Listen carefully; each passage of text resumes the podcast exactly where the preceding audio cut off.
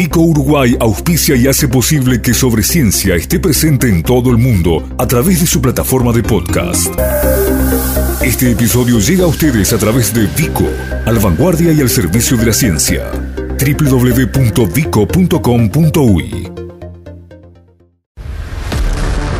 sobre ciencia en tiempos de coronavirus. Información científica segura y veraz sobre la epidemia de la enfermedad COVID-19. La tarea de los científicos, organismos y centros de investigación uruguayos y los datos actualizados sobre el combate al virus SARS-CoV-2 sobre ciencia y las radios públicas de Uruguay, difundiendo la ciencia y el conocimiento en la emergencia. Bueno, arrancamos el segmento de sobre ciencia aquí dentro de eh, esta pandemia, esta emergencia sanitaria a nivel país, pandemia a escala global vinculada obviamente con el coronavirus, con este SARS-CoV-2 eh, que nos está enfermando de nombre raro para una enfermedad, ¿no? Una sigla COVID-19. ¿Qué tenés? Tengo COVID. Bueno, eh, ahí está.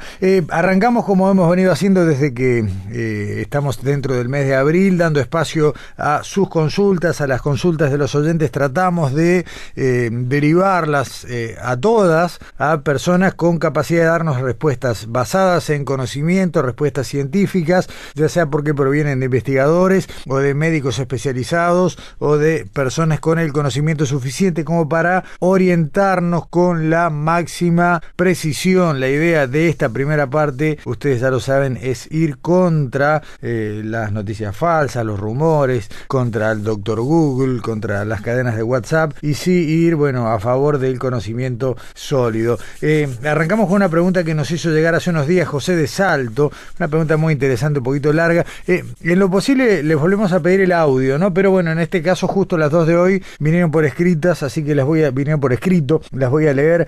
Eh, la pregunta de José de Salto dice que tiene que ver con la atención primaria de los casos positivos o no que ingresen al sistema hospitalario con problemas respiratorios por ejemplo asmáticos, gente con neumonía u otras insuficiencias. En el caso que necesiten oxigenadores o nebulizadores y debido, debido al alto riesgo de estos tratamientos para el personal de la salud, ya que mantienen al virus en el aire, ¿qué se hace en estos casos? ¿Se cuenta con salas u eh, también habitáculos individuales para este tipo de atención? Y la otra pregunta, en caso de colapso del sistema de salud, ¿qué sucedería con estos pacientes que necesiten estos cuidados con oxigenadores, nebulizadores y que no estén o no se sepa si están infectados. La pregunta tiene que ver con razones sanitarias del propio José. La respuesta nos la da, nos la pasó hace un ratito el doctor Fabio Grill, el jefe de la unidad de enfermedades infecciosas y control de la infección nosocomial del Hospital Maciel. La preocupación que denota la pregunta es cierta. Es decir, todos aquellos pacientes que con la enfermedad por el coronavirus que requieren hospitalización y requieren algún tratamiento que puede generar tipo aerosoles, por ejemplo nebulizaciones o cosas parecidas, eh, los protocolos dicen dos cosas. Una, primero es que se evitan todo tratamiento que generen aerosoles. Por ejemplo, los que usan nebulizaciones utilizan otro tipo de tratamiento como nielocámara y, este, y tipo de inhaladores que no generan aerosoles. Eso es una cosa por un lado. Y por otro lado es que los pacientes sí se ingresan en habitaciones individuales o eventualmente en cohortes a medida que vayan creciendo el número de pacientes en los, en los sanatorios o hospitales, en cohortes que significa que pueden compartir habitación con personas que tienen la misma enfermedad. Lo que sí es verdad que los protocolos hacen que los médicos, las enfermeras, los auxiliares que entran a trabajar, de acuerdo a esa situación, se visten y se protegen de una forma u de otra. Es decir, nunca se va a dejar de asistir a un paciente por más que genere aerosoles o toses y cosas fuertes pueda transmitir la enfermedad porque los equipos de salud tienen equipamiento específico para él. Así que tiene que estar tranquila en ese sentido. Y la segunda parte de la pregunta que dice que qué pasaría si se colapsaría y bueno, es lo que estamos todos tratando de hacer que eso no suceda, porque sería un problema para todos para todas las personas, no solamente para el asmático que pueda estar enfermo, para cualquier persona. Y hoy los planes de contingencia en el país y todos los hospitales y sanatorios están trabajando para que eso no suceda. De las cosas que está haciendo es aumentando el número de camas, porque hemos visto por experiencia en otros países que, que se puede mandar a domicilio a algunos enfermos con alguna patología con buen control domiciliario y también se ha aumentado el nivel de acceso a respiradores o a equipos de instituciones provisión de oxígeno es mucho más por encima de las capacidades que uno tiene. ¿sí? Es decir, nosotros como estamos hablando de hacer de aprender la curva, de hacer más diagnóstico, de hacer más controles estrictos justamente para que no caigan todos en forma simultánea a los sanatorios hospitales y se pueda dar respuestas, eh, respuestas reales a todos. Todos modos estamos muy lejos de esa situación ahora y, hay que tratar de que no llegue así, pero respuestas se va a dar a todo el mundo. Hay una segunda pregunta desde Paysandú, la mandó José, la envió eh, hace dos días, el lunes, después de que escucháramos la primera respuesta del doctor Norberto Liñares, que tenía que ver con eh, los pacientes con diabetes y su mayor sensibilidad o su mayor exposición a efectos graves ¿no? de eh, lo que sería la infección por coronavirus. Dice José, tengo 74 años, soy diabético, con valores de entre 130 30 y 160 eh, y bueno, es complicado y está preocupado por justamente no su cuadro y sobre todo qué puede pasar con él si contrae eh, COVID-19. Eh, la respuesta también la tenemos por escrito, provino mm, del propio doctor Liñares, quien ya había entrado en este tema. Liñares, recordemos, internista y emergentólogo, profesor agregado del Departamento de Emergencia del Hospital de Clínicas de la Universidad de la República. Y Liñares nos, nos dice ¿no? que en las personas mayores se tolera cierta elasticidad en cuanto a los valores porque de otra manera el, encarnizamiento terapéutico, esto obviamente con, comillas, ¿no? Pero, pero creo que se entiende claramente, podría condicionar hipoglicemias, o sea, descensos bruscos de glicemia, y eso es mucho más perjudicial para el cerebro y puede generar incluso daños permanentes. A medida que vamos creciendo, continúa el doctor Liñares, los cuidados son más importantes en más de un sentido. Eh, dice, con franqueza, no creo que esas glucemias incidan negativamente en las defensas. Hay un examen que se solicita a los diabéticos, la hemoglobina glicosilada, que se pide periódicamente y cuyo valor sugiere el nivel de control de los últimos tres meses y si está por debajo de 7 con este tipo de glucemias son valores aceptables. ¿Tiene dudas sobre el coronavirus? Sobre ciencia, habilita el WhatsApp 098 2243 32 para recibir sus audios con preguntas sobre la epidemia, las que serán respondidas por los principales expertos de Uruguay. WhatsApp especial de Sobre Ciencia 098 22 43 32. Estamos todos encerrados, todos salimos poco, todos salimos nada en la medida de lo posible, lo mínimo, mínimo indispensable y menos que eso también. Eh, la excepción a veces, bueno, quienes tenemos algunas tareas que nos obligan y también controlando muchísimo nuestros movimientos a salir, pero eh, esto tiene no un lado negativo, tiene unos cuantos y hay que tenerlos muy a la vista. De la salud mental se ha hablado bastante y seguiremos hablando tanto dentro de sobre ciencia como en todos los espacios periodísticos de Uruguay ha sido un tema y es un tema de alta preocupación. Pero ¿qué pasa con el físico? Eh, los comentarios en, las conversaciones de WhatsApp, de amigos, de familiares, es no paro de comer, voy a salir rodando, eh, no sé qué hacer para comer menos, eh, no tengo rutina física, no encuentro cómo eh, mantener mi cuerpo en movimiento. Y todos sabemos, y lo hemos escuchado reiteradamente, que una de las claves para tener las defensas altas y el organismo en condiciones de aguantar de la mejor manera una eventual infección por coronavirus es justamente esto, una nutrición adecuada, un estado físico eh, bueno o mejor que eso. Es un dilema, eh, vamos a ver cómo se puede resolver o por lo menos arrimarnos a una solución. Sobre ciencia. Información científica segura y veraz sobre la epidemia de la enfermedad COVID-19 y la tarea de los científicos uruguayos. Mercedes Rodríguez es eh, nutricionista, es licenciada en nutrición y, entre otras cosas, es eh, muy experimentada en trabajar con deportistas de élite. Por caso, es eh, la nutricionista de la Asociación Uruguaya de Fútbol, por ejemplo, nos va a dar una mano porque aparte de, de andar con estos monstruos trabajando, también trabaja con gente común y corriente. Mercedes, ¿cómo andás? Buen día. Buen día, ¿cómo están? Bien, bien. Muchas gracias por, por estos minutos, por esta conversación. ¿Qué hacemos? ¿Qué hacemos los sedentarios? Bueno, los que estamos, ahora tenemos que quedarnos en casa mm. y veníamos realizando actividad física, como vos decís, deporte. Eh, hay varias cosas a cuidar. Eh, lo que, mm, lo primero que, que recomiendo es, bueno, tomar en cuenta lo que se llama entrenamiento invisible, que te habla de nutrición, hidratación y descanso. Eso es por un lado. Después, eh, seguir moviéndome en casa, ya sea por una rutina que me haya enviado el entrenador, el profe, bajar, subir las escaleras, seguir teniendo manteniendo una rutina diaria de horarios de comida y de movimiento, de alguna actividad física, media hora, 20 minutos. Respecto a lo que tú nombrabas y te escuchaba antes, el tema de la composición corporal, que todos decimos vamos a salir rodando, voy a aumentar grasa, mm. porque es cierto, nuestro gasto calórico es mucho menor a cuando estamos eh, trabajando, vamos, venimos, estudiamos y después vamos al gimnasio, salimos a correr o vamos a practicar algún deporte. Entonces, como el gasto calórico es menor, sin hablar de dietas restrictivas, porque también estamos cuidando mucho la salud por el tema de, del coronavirus y para mantenernos en forma, parte de mantenernos en forma es obviamente tener salud, sin hablar de dietas deficitarias que pueden llegar a debilitar el tema inmune, hablamos de una distribución diaria y una organización de alimentos. ¿Qué alimentos? ¿Con cuáles puedo jugar para que me ayuden a mantenerme en forma, no aumentar grasa? Porque obviamente sabemos que cuando decimos va a haber un cambio en la composición corporal de estar en casa, lo que va a pasar no voy a aumentar masa muscular mágicamente, voy a aumentar grasa. Entonces, para mantener la masa muscular y además intentar no subir grasa, eh, tenemos primero que, organizarnos y mantener una rutina, una rutina de realizar al menos las cuatro comidas diarias. Esto va a evitar el picoteo, que yo cruce y vaya a la heladera todo el tiempo. Después la lista de alimentos. ¿Qué lista me hago para, obviamente con esto, eh, estoy tratando de no ir todos los días al supermercado, ni mucho menos, me organizo, de realizar las compras una vez al mes, de acuerdo a lo que yo, una vez por semana, perdón, de acuerdo a lo que yo tenga para guardar en casa. Entonces priorizo determinados alimentos que además me van a estar ayudando, además de mantenerme en forma en la salud y en el sistema inmune también.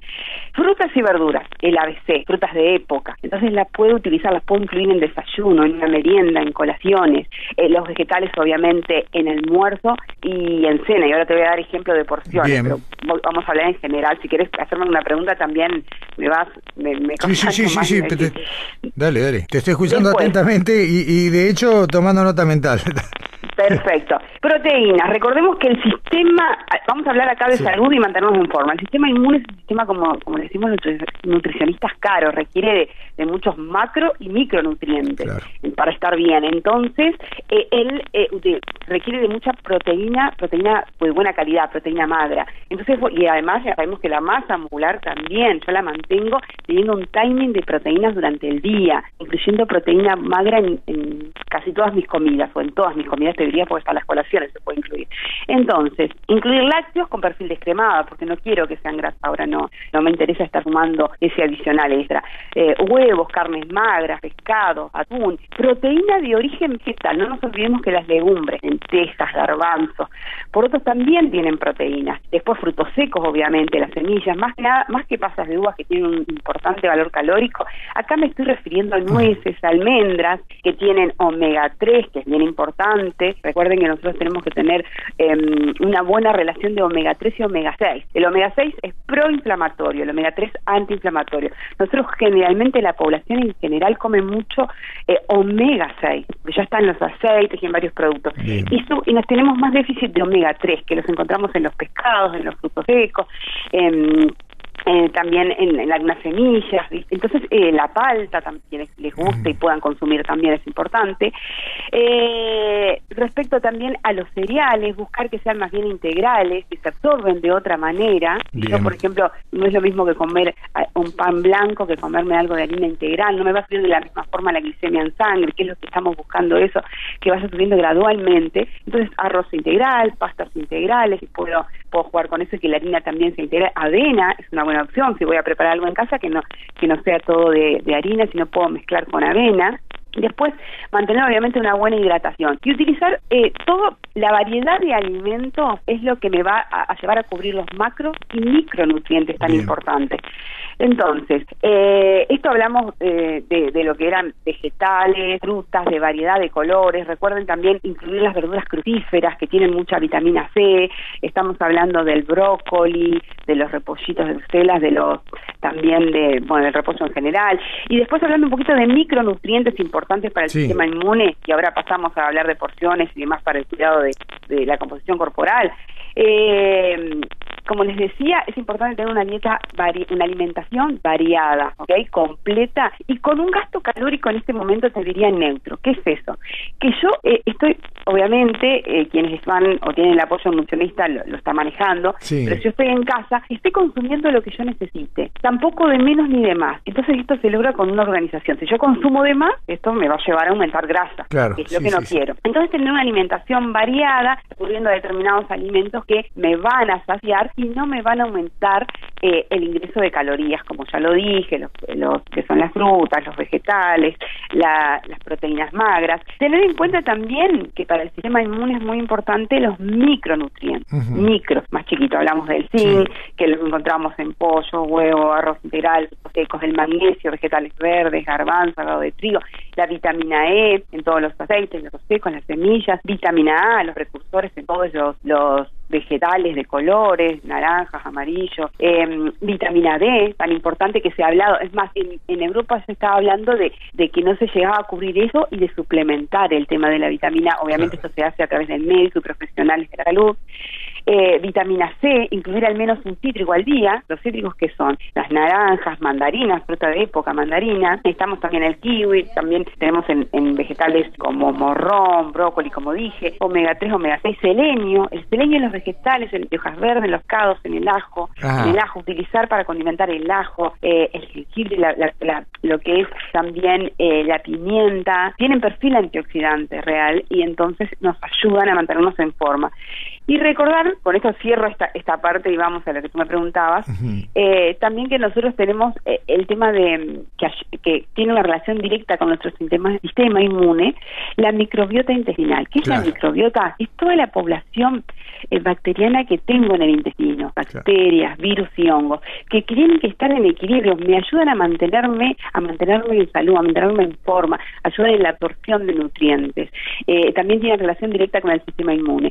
Y la comida de ellas, ¿qué es? Mantener una alimentación variada, completa y sobre todo la fibra, la fibra no fermentable que saco de, de, mm, vegetales, de frutas y cereales integrales. Eso también se cuida mucho hasta los deportistas de, de elite, que viajan y que están todo el tiempo sometidos a situaciones de estrés, porque bueno, también tiene mucha relación si uno está todo el tiempo en situaciones de estrés con, con que no mantener una microbiota en equilibrio. Como tú decías, hacer actividad física también me ayuda a mantenerme bien y a mantener esta microbiota equilibrada. Entonces, en los, en los deportistas cuidamos mucho también este aspecto, eh, el tema de, su alimentación, de cuando están en viajes, y a veces también es eh, recomendable en algunas situaciones específicas, deportes específicos, suplementar con probióticos. Bueno, con esto un poquito como para cerrar la parte de la salud y el sistema inmune, que, está bueno, me parece, hablarlo en, estos, en estos tiempos. Y ahora, si querés, podemos hablar de, cómo organizarme para no comer de más durante el día. Ahí está, nos quedan unos minutitos, estamos un poquito apretados de tiempo, pero creo que es la parte eh, que cierra un poco toda esta, toda esta, este menú de, de opciones. Vale la expresión de menú, ¿no? Sí. Te escuchamos, Mercedes. Sí, bueno, como les decía, cuando voy a hacer las compras, compro este tipo de alimentos y no voy a traer. Si yo tengo en, la heladera, voy a tener eh, dulces, bueno, dulces puede ser para una ocasión, pero estoy hablando de productos ultra procesados que sabemos que nos aportan grasas, azúcares, eh, cosas que no queremos y suman valor calórico sin aportar nutrientes, eh, nutrientes necesarios. Entonces, me organizo y baso más que nada en esta lista de alimentos que di yo. Después realizar las cuatro comidas al día. Las colaciones, si tengo ganas entre comidas, de comer algo que vengan por la fruta, ¿ok? O por un puñadito de frutos secos, puñadito que me cierre la mano, eh, porque a veces viste que está el puñado y no te cierra, no te cierra la mano, esos dos puñados casi, un puñadito, un puñadito de frutos secos. realizar un desayuno, levantarme y mantener el horario. Sí me estoy levantando más tarde, pero realizar un desayuno que tenga variedad de alimentos, que tenga una fuente proteica, ejemplo, un yogur descremado, un café con leche, que tenga hidratos de carbono también, bueno, lo, con fibra, por ejemplo, una fruta, o puede ser una tostada con, con el con el queso magro, hay quienes se hacen huevo revuelto que es muy válido también. Después realizar, como decía, esta colación si tengo hambre y tengo ganas, incluyendo otra fruta más. En el almuerzo hacer una buena edición del plato. Ahora no necesito tanto eh, tan, eh, que la porción de hidratos de carbono, de los cereales, del arroz, la pasta, la papa, no sea tan grande porque no estoy gastando tanta energía. Entonces, o, no estoy gastando la misma energía que gastaba antes cuando salía a trabajar, a entrenar, a estudiar. Entonces eso reduzco a un cuarto de plato, aumento la cantidad de vegetales que se vaya a la mitad y alguna fuente de proteína vegetal, de proteína vegetal o animal, de proteína madre. ¿okay? Después de esto paso a la tarde, realizo una merienda similar al desayuno, si necesito una colación de media tarde también sumarla con fruta y la cena. La cena puede venir más que nada, si yo entreno sobre todo a la mañana o hago algo en casa, quienes mantienen rutina, una rutina de entrenamiento, no la misma, pero continúan entrenando. Entonces eh, lo hago a la mañana, en ese horario sí me fijo de tener una fuente de, carbohidratos fuera antes y después de entrenar y a la noche puedo hacer preparaciones con vegetales, más que nada con vegetales y con alguna fuente proteica, por ejemplo, un ejemplo puede ser un rico suflé de zapallitos, me acuerdo zapallito me encanta, y entonces ahí le estás poniendo eh, un huevo más claras, que sería la proteína, y tenés los vegetales. No hacer, eh, no hacer cenas tan copiosas, sino que sean eh, más vencidas, sin mantener el ritmo y, lo que es la rutina de la alimentación, pero de que no sea tan copiosa, que sea menor calidad, cantidad, perdón, y con mucha calidad, y que sea eh, manteniendo una buena relación de la distribución de, a la hora de armar mi plato. la hidratación es fundamental. Muchas veces cuando mm. tengo hambre se confunde, cuando tengo sed se confunde con hambre. Está bien. Eh, Mercedes, eh, nos hemos quedado, pero a ver, ha sido tan completo el panorama que se nos ha volado el tiempo y me quedan algunas preguntas que me gustaría profundizar. Si te parece, eh, y como el tema está instalado y lamentablemente para nuestras expectativas tenemos todavía por delante un poco más de, de encierro, un poco más de este aislamiento sanitario. Eh, ¿Te parece que lo retomemos al, contacto en estos días? Sí, perfecto, yo estoy a las órdenes y, sí, la verdad que cuando nos ponemos a hablar de este tema surgen tantas cosas que, se va el tiempo volando. Sí, no, no, pero es fundamental. A ver, esto es la salud de todos, estos consejos son eh, para tenerlos creo que en la mesita de luz y leerlos todas las mañanas para no perder el norte en estos días donde tenemos que tener estos cuidados, así que eh, con tu buena predisposición la, la seguimos en estos días, ¿te parece? Sí, por supuesto, por supuesto, yo estoy a las órdenes. Eh, así que, y también quería comentarle a, los oyentes que pueden entrar a la, a la web de Nutrición y Demonios, que ahí se está subiendo muy buena información, está a cargo del colega Sebastián antes que eh, todo el tiempo sube eh, información segura y, que pueda ayudar a la población. Y, muy valiosa en este sentido, totalmente de acuerdo. Exacto, exactamente. Eh, licenciada en nutrición Mercedes Rodríguez, muchísimas gracias. Volvemos a hablar en estos días. Muchas gracias a ustedes. Hasta pronto. Hasta pronto. Nuestras vías de contacto. Correo electrónico info arroba sobre Facebook sobre ciencia Twitter arroba sobre ciencia.